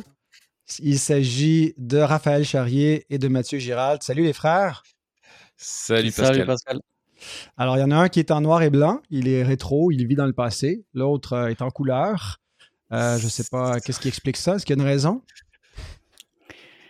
En fait, on enregistrait Memento Mori juste avant, donc moi je suis resté en, en mode Memento Mori. Oui. Et puis, euh, et puis Raph, euh, il a cédé à la compromission. Il, s'est mis en mode Coram Deo. Coram Deo, euh, Exactement. plus de voilà, ça doit être ça. Ouais, ouais. Non, mais en fait, en vrai, moi, j'ai que sur Zoom. Je sais pas comment avoir tout le temps sa vidéo comme ça. Donc, Ah oui, oui, oui. Ouais, ça doit être dans les réglages de ta caméra, toi, que tu, tu l'as fait, Matt. Puis, non, non, j'ai un, petit, j'ai un petit soft. Ah, c'est ça. Ah, OK. Ben écoutez, de toute façon, aujourd'hui, justement, c'est ce qu'on veut savoir. On voudrait, euh, je voudrais vous demander pour notre 300e épisode euh, de, nous proposer trois comparaisons intéressantes entre Coram Deo et Memento Mori. Euh, alors là, je ne sais pas comment vous allez vous diviser ça. Vous êtes deux, mais il y a trois questions. Alors, une et demie chaque. Ouais, bon, nous déjà, on, tu sais que on n'est pas aussi structuré et organisé que toi. Donc ça, c'est pas une, comparaison, c'est vraiment un contraste entre, entre les deux. Et déjà, enfin, félicitations pour 300 épisodes, c'est beau. Hein. Euh, nous, on en a 174, 175 par là, donc euh, deux fois plus grand. C'est cool. Euh, donc non, non, merci pour l'invitation aussi si on met chaque épisode de Memento Mori avec la même longueur que ah, Coram Deo, il y a moyen qu'on soit à 800. oui, c'est vrai. c'est possible que vous, euh, vous, ayez bouffé Coram Deo en termes de durée, de durée euh, de, de, minutes là. il faudra regarder ça. Non, la, la, première, euh, euh, c'est effectivement qu'on a des, podcasts en latin, euh, n'est-ce mmh. pas On a mis toute notre science du latin dans notre titre. On s'était posé la question au début en se disant est-ce que on fait aussi un titre? Enfin, ça fait un peu comme Coram Deo, tu vois, comme vous étiez là depuis un moment. On s'est dit ça fait un autre podcast en latin. Mais vraiment, Memento Mori, euh, on trouvait que ça déboîtait, donc euh, on a dit non, non, on garde. Donc ça, c'est, on peut dire que c'est vraiment le, premier parallèle entre nos deux mmh podcasts, c'est que c'est une expression latine, quoi. Ouais, je me rappelle, euh, il me semble, dans votre premier épisode, vous parliez, vous aviez hésité sur le titre, même si c'est effectivement un nom qui, qui, en arrache, comme disent les Français. qui, est-ce que vous dites ça, en a, parce qu'ici, en arracher, c'est comme c'est avoir de la, de la, misère, de la difficulté, j'en arrache mais qui en arrache, ça a le sens de qui, en jette, quoi, qui, est sympa. Euh, mais euh, effectivement, c'est un bon, un bon titre, mais deux, deux, deux podcasts qui, qui latinisent, euh, ça, ça donnait l'orientation théologique. Hein. Ouais, c'est ça. Et je pense que le, le rapprochement nous, nous gênait pas, au contraire. on était content d'être. d'être d'être rapprochés. C'est peut-être la deuxième comparaison. La première, elle est formelle, elle est un petit peu légère. Mais mmh. la deuxième, c'est cette question de vision du monde. Euh, je sais plus exactement le, slogan là que vous avez. C'est euh, un regard chrétien sur le monde. Un regard chrétien sur le monde. Donc vraiment, il y a, y, a, y a, cette idée, euh, même si nous, on aborde plus des, des thématiques, alors ça nous arrive d'aborder des thématiques théologiques ou directement bibliques, mais c'est vrai que hum, des fois, on, on, va plutôt parler de, de culture là où Coram Deo euh, va plus s'attacher à des, questions de, théologie. Mais en fait, il y a plein d'overlap, il y a plein de, mmh. euh, il y a plein de, de chevauchements entre les deux. Et ça, c'est lié, je crois, justement à cette question de vision du monde, de, de, notre volonté à la fois chez Coram Deo et chez Memento Mori de proposer une réflexion qui est euh, biblique, ancrée bibliquement, mais pour nous aider à vivre dans le monde. Et donc finalement, euh, je crois que euh, notre théologie, elle se rapproche beaucoup. Euh, peut-être qu'il y a un accent, en tout cas, plus, plus affirmé chez Memento Mori d'apologétique culturelle, mais en fait, on l'entend aussi chez Coram Deo. Bien sûr que peut-être ce qui fait la distinction, c'est aussi la dimension eschatologique où nous, on en parle tout le temps. Mmh mais je crois que quand on écoute les deux, on se rend compte qu'on a la même théologie, on vit dans le même monde, on a les mêmes repères théologiques euh, et les mêmes références. Et donc, ce qui fait que euh, c'est très proche. Bon, vous, vous faites des, podcasts, euh, nous, c'est notre introduction. Mais je ne sais pas, celui-là, il va durer combien de temps, Pascal? Cet épisode-là, il devrait être un petit peu plus long qu'à l'habitude, là, parce que neuf invités, neuf questions. Euh, c'est la, fête. C'est la fête, c'est ça. Je me rapproche de Memento Mori. Mais euh, je sais pas, nous, notre plus long, ça a été 1h, 1h10. Euh, vous, vous avez vous êtes rapproché du, du 2h, non? 1h47, ouais. Ah oui, c'est ça. Ouais, ah, c'est le plus long, 1h47. Ah ouais. je, croyais qu'on avait dépassé les 2 heures, moi. Vous êtes, comme, comment il s'appelle le gars aux États-Unis là, qui fait des, des, du long format, mais qui, qui est très suivi? Là, qui, qui Joe Rogan. Joe Rogan, c'est ça. Vous êtes les Joe Rogan euh, du podcast euh, français. Voilà, c'est ça. Et moi, je suis oh, Joe. si on avait autant d'audience, euh, on n'aurait pas cette qualité d'image. Ouais, c'est ça. c'est ça. c'est ça. Ouais. Et puis, peut-être la, la troisième, justement, c'est le lien entre les, les, les deux expressions euh, de Coram Deo et de Memento Mori, c'est que ce sont aussi deux angles théologiques euh, qui se nourrissent mutuellement finalement. En fait, je pense que si on faisait la, synthèse euh, de nos deux podcasts, on aurait le, le, truc parfait. En fait, c'est des accents différents, mais vivre Memento Mori en prenant la fin comme point de départ, c'est se rappeler notamment que on doit vivre au quotidien coram deo parce qu'on doit vivre mmh devant notre Dieu dans sa présence euh, parce que ce Dieu-là, ben, c'est comme ça qu'on vit sagement, qu'on vit dans la crainte de l'éternel, parce qu'un jour on va rencontrer notre, notre Créateur et notre vie ici-bas ne, ne, doit conduire qu'à une chose, euh, c'est à cette rencontre euh, avec lui et c'est ce vers quoi on va. Donc mmh il y, a, y, a, vraiment, je pense, un, un enfin, vivre Coram Deo, c'est vivre aussi Memento Mori, et on peut pas vivre Memento Mori sans vivre Coram Deo, quoi. C'est la réflexion qu'on se faisait. J'ai un slogan à proposer. Euh, on pourrait dire euh, vivre sous le regard de Dieu en attendant de se retrouver face à Dieu. Mmh c'est un, c'est une bonne suggestion. On avait fait d'ailleurs une émission, j'essaie de regarder dans notre liste, euh, j'ai toute la table des matières, euh, qui, qui, proposait un peu quelque chose comme ça, euh, de, de la, la, la, voilà, vivre devant Dieu avec la fin comme point de départ. C'est l'épisode 156, où c'était un peu la conjoncture entre Coram Deo, euh, vivre, euh, vivre devant Dieu. Et avec la fin comme point de départ, un Coram Mori, mais euh, à la place, on a pris nos, nos slogans pour, ou le, sens de nos, du nom des, des émissions. mais, mais, merci en tout cas les frères pour ces trois comparaisons intéressantes. Euh, et euh, je suis euh, heureux que vous soyez des, des, de proches collaborateurs de, de, ce podcast. Je ne sais pas s'il y aura 300 autres épisodes pour vous ou pour moi à Coram Deo, mais certainement, en tout cas, qu'on pourra partager ensemble. S'inter-inviter, c'est toujours un plaisir. Carrément. Carrément. plaisir. Merci Pascal pour l'invitation. Ouais, et puis félicitations pour tout le travail et longue vie. Merci. Tiens, tout a changé ce matin, je n'y comprends rien. C'est la fête, la fête. Jeunes et vieux, grands et petits, on est tous amis. C'est la fête, la fête. De soleil, un vent de folie. Rien n'est plus pareil aujourd'hui. Le monde mort et enterré a ressuscité. On peut respirer, c'est la fête, la fête. Plus de bruit, plus de fumée, puisqu'on va tous à pied.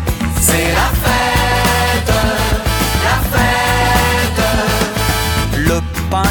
sont gratuits et les fleurs aussi.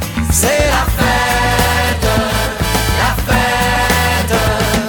C'est comme un grand coup de Alors voilà qui met fin à ce 300e épisode de Coram Deo. Bien sûr, ceux d'entre vous qui sont les plus attentifs euh, auront compté qu'il y a bien eu euh, 9 invités, mais seulement 8 questions. Alors, vous allez dire, il y a une anomalie, euh, tu pas bien préparé euh, tout cela, Pascal. En effet, euh, c'est pas une anomalie, c'est que la dernière question, je me la suis réservée. C'est une question à moi-même. Et la question est la suivante. Trois motivations pour continuer Coram Deo. Alors, euh, pourquoi voudrais-je continuer Coram Deo? Et j'aimerais être honnête avec vous. j'ai remis en question, je vous l'ai dit quand j'ai recommencé à l'automne, pas l'automne, pardon, la saison 2023 après les fêtes.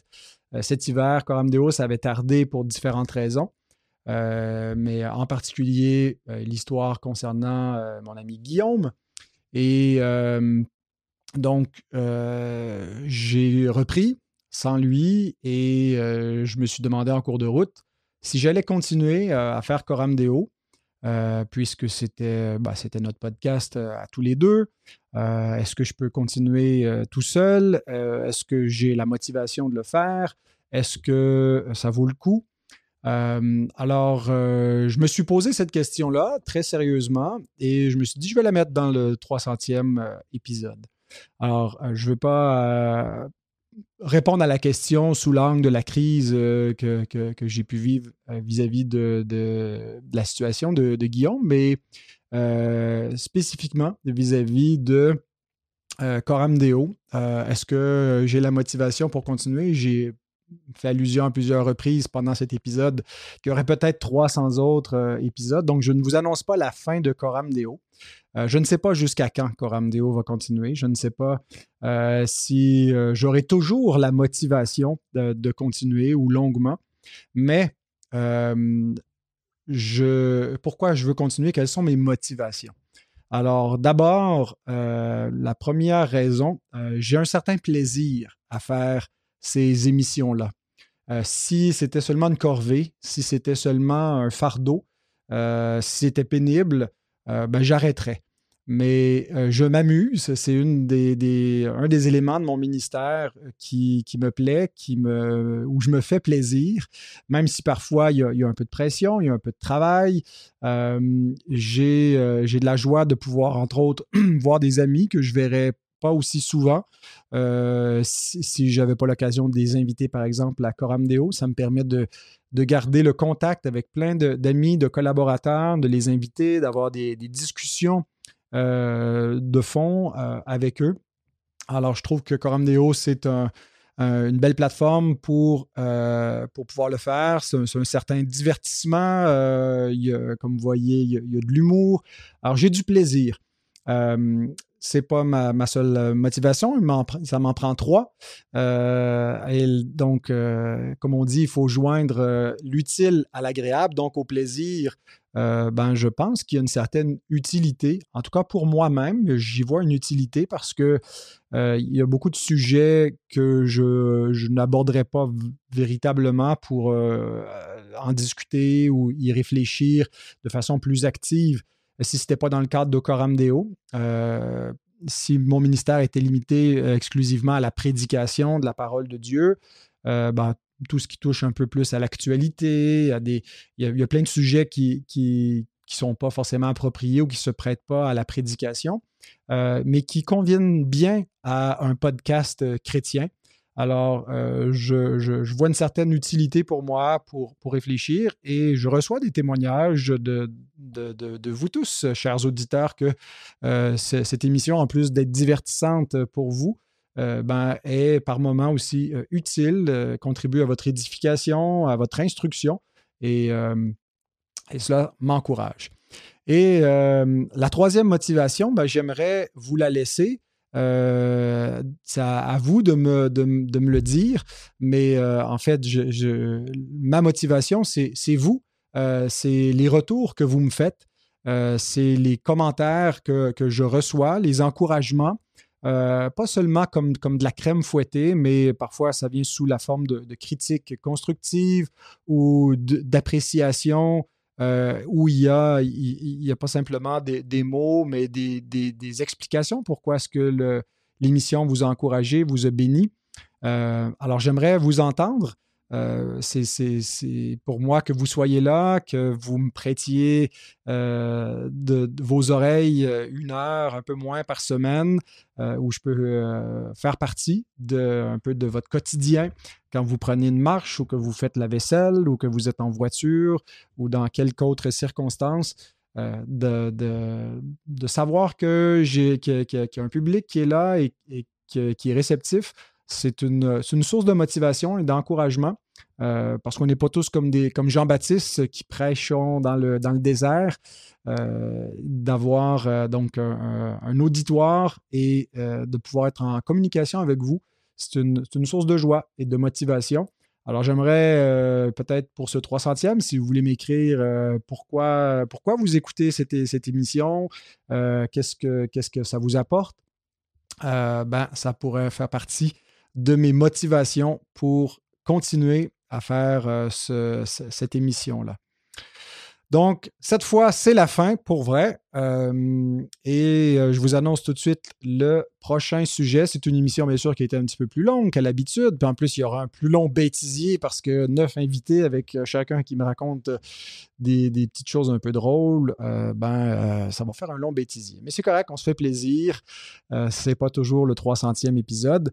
Donc, la semaine prochaine, euh, j'aurai Stéphane Capitanuc et euh, Raphaël Charrier. Euh, mais c'est déjà, enregistré avant même le 300e. Donc, le 300e n'était pas enregistré comme 300e, mais seulement diffusé comme 300e. C'était lors du passage de Raphaël au Québec où on a fait une émission sur euh, le métier d'éditeur et le métier d'auteur.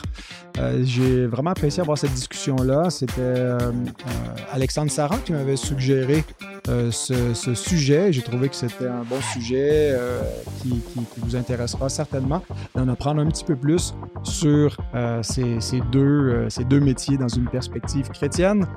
Alors sur ce, je vous dis à la semaine prochaine. Merci d'être des nôtres. Que Dieu vous bénisse.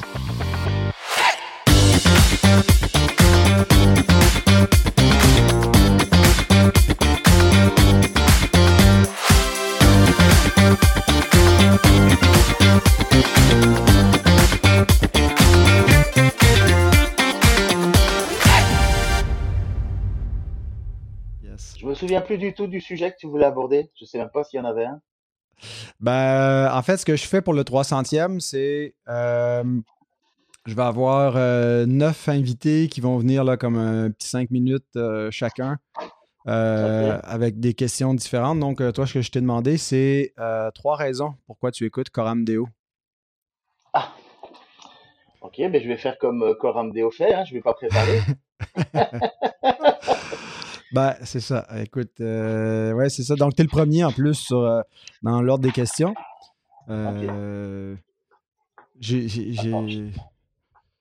Pourquoi j'écoute ben, je sais pas si tu es toujours au poste, là, si tu écoutes toujours, mais en tout cas, je sais Oui, oui, oui. Ben, c'est très intéressant si, si tu es dans une conversation comme ça, tu vois, mais si tu te dis, je dois noter un truc et je vais être évalué là-dessus, tu t'arraches les cheveux. Hein. Ouais, c'est ça. On en a un comme ça au Québec aussi qui parle longtemps sur des discussions. Euh, s'il parle, il parle dans toutes sortes de côtés. À qui tu penses, là? Je le dirai pas, écoute, que tu le mets euh, dans le il va, il va le mettre dans le bêtisier, ne dis rien, Vincent. Il nous a fait le coup plein de fois. Euh, bon, ok. Après, t'es fâché. Non, non, mais je veux pas. non, non, non, je mets rien de méchant dans les bêtisiers qui, qui peut blesser les gens, donc je mettrai pas ça. Bon, tu t'es fait, tu t'es fait virer d'une radio parce que t'avais rien mis de méchant? non, non, non. On s'était entendu que. Non, non, je retourne encore à MDO. D'ailleurs, on l'annonce à, CFOI. Je l'annonce dans, dans, le 300e épisode. J'ai fait. Mais, ok. Tu veux pas le dire, Vincent? non, non, c'est un piège, donc euh, j'en ai parlé longtemps. Je vais te texter après. c'est bon. J'ai demandé à Publication Chrétienne s'il pensait être capable de sortir ça, mettons, pour la fin de l'automne cette année. Là, il pourrait peut-être me glisser euh, en deux trucs. Euh, pourquoi tu fais avec Publication Chrétienne? Va avec Édition Clé je plaisante. tu diras à Daniel Anderson que j'ai fait ça, que je te l'ai dit je, vais, je vais mettre ça dans le bêtisier, tiens. Mais euh, ben, c'est mon, mon sponsor maintenant. Tu sais, ah, je, dois, je me dois euh, aux Grecs et aux barbares. Euh, c'est ça, c'est ça. Je suis capable encore de le faire. Ah ouais. je pourrais mettre ça dans le bêtisier aussi. Non, s'il te plaît. C'est dangereux de parler avec toi, Pascal. non, on a juste à me le demander fermement, puis j'écoute. Oui, ils ont l'air d'une famille bien agréable. Oh, j'ai ben, rencontré surtout les, les enfants. Est-ce qu'on les avait vus, les parents? Euh, D'un fois, on était venus faire un petit, petit barbecue chez vous. Là? Ah, il avait joué avec tes enfants dans la rue. Oui, c'est ça. Euh, oui, ben, quand, oui, quand elle avait passé là, un petit deux, trois jours. Pas vu les, mais, ah oui, les, les, les, les, enfants, là, on tombe dans la haute, dans la haute gamme. Là. Ah oui, c'est des enfants haut de gamme. Hein, c'est oh, pas. Oh, attention, là. C'est pas comme les enfants bas de gamme euh, que, que je vous ai amenés. Alléluia. Je peux prendre mon thé malgré qu'on a une entrevue? Oui, oui. Puis c'est pas long, hein. Il faut que vous me fassiez un petit wrap-up de cinq minutes, là. Sinon, euh, je vais défoncer. Euh, défoncer je suis un prédicateur, moi, cinq minutes, là. Écoute, euh, j'ai à peine le temps de dire bonjour. Hein? Oui, je comprends. Je comprends. bon, faut se ramasser. Bon, alors qu'est-ce que ça? Sent? Oui, c'est ça. Oui, ouais, je peux lancer ça. Si vous voulez, on est prêt. On enregistre. Lançons-nous, mon frère. Lançons-nous. Est-ce qu'on est enregistré ou ça, on est live? C'est enregistré. Je oh, good. Excellent. Je pas ça live. c'est sécuritaire, oui, oui. OK, allons-y. Alors, mon prochain invité. Bon, ben, ça va être beau, ça. Super, merci. Et en perfection naturelle, c'est ça, se laisser aller. Louis, c'est la oui, oui. Ah ouais? Travaille fort à monter un beau 300e, j'imagine? Ouais, ben, je travaille pas aussi fort que toi, tu le fais pour euh, tes vidéos, là. Tu sais, toi, tu mets quoi, 80 heures pour 5 euh, minutes de, de vidéo. Moi. mais... moi, j'ai pas une église à m'occuper, par contre, c'est ça la différence. Fait que, ben, merci euh, de m'accorder euh, un peu de ton temps, mon frère, je l'apprécie. Ça me fait plaisir, Pascal, je suis honoré. C'est cool de participer au 300e. Sauf que tu m'as donné une question qui n'était pas si facile que ça. non, non, ça devait être la plus dure, même. Comment tu veux améliorer ce qui est presque parfait, tu sais? Ben, c'est ça, là, tu sais. Non, mais tu sais, quand, je vous écoute, je prends toujours la posture d'un élève, d'un étudiant, d'un auditeur. T'écoutes pas pour critiquer Corandeo, là, t'écoutes pour t'enrichir. Fait que là, ça m'a amené à prendre un, pas de recul un peu. Et puis, euh, quel est le format? Comment ça se déroule? Ah ben, je vais juste euh, dire euh, mon prochain invité, euh, c'est Yannick Etier. je lui pose la question suivante. J'ai introduit l'émission. c'est des petits clips vidéo. J'ai neuf, neuf, questions, neuf invités. Trois fois trois, c'est 300. c'est un peu le concept. chacun, c'est une triade. Trois personnes invitées, trois, les trois pires épisodes, les trois meilleurs. des choses de même. Puis tu as consulté Guillaume pour savoir c'était quel les 3 P.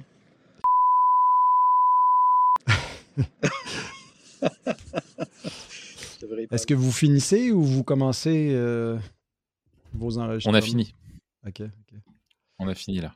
Bon, ben merci de me donner un peu de temps. Vous, arrivez à en faire combien euh, quand vous vous donnez rendez-vous comme ça? Bah, là, on en a fait parce qu'on avait plein de trucs à, régler. Euh, donc du coup, euh, voilà, mais sinon, en général, on en fait, euh, on en fait deux, hein, Matt? Ouais, généralement, c'est deux. Ouais, c'est sûr qu'avec des, des podcasts d'une heure trente. Euh, c'est ça. c'est ça. T'as, compris, ouais.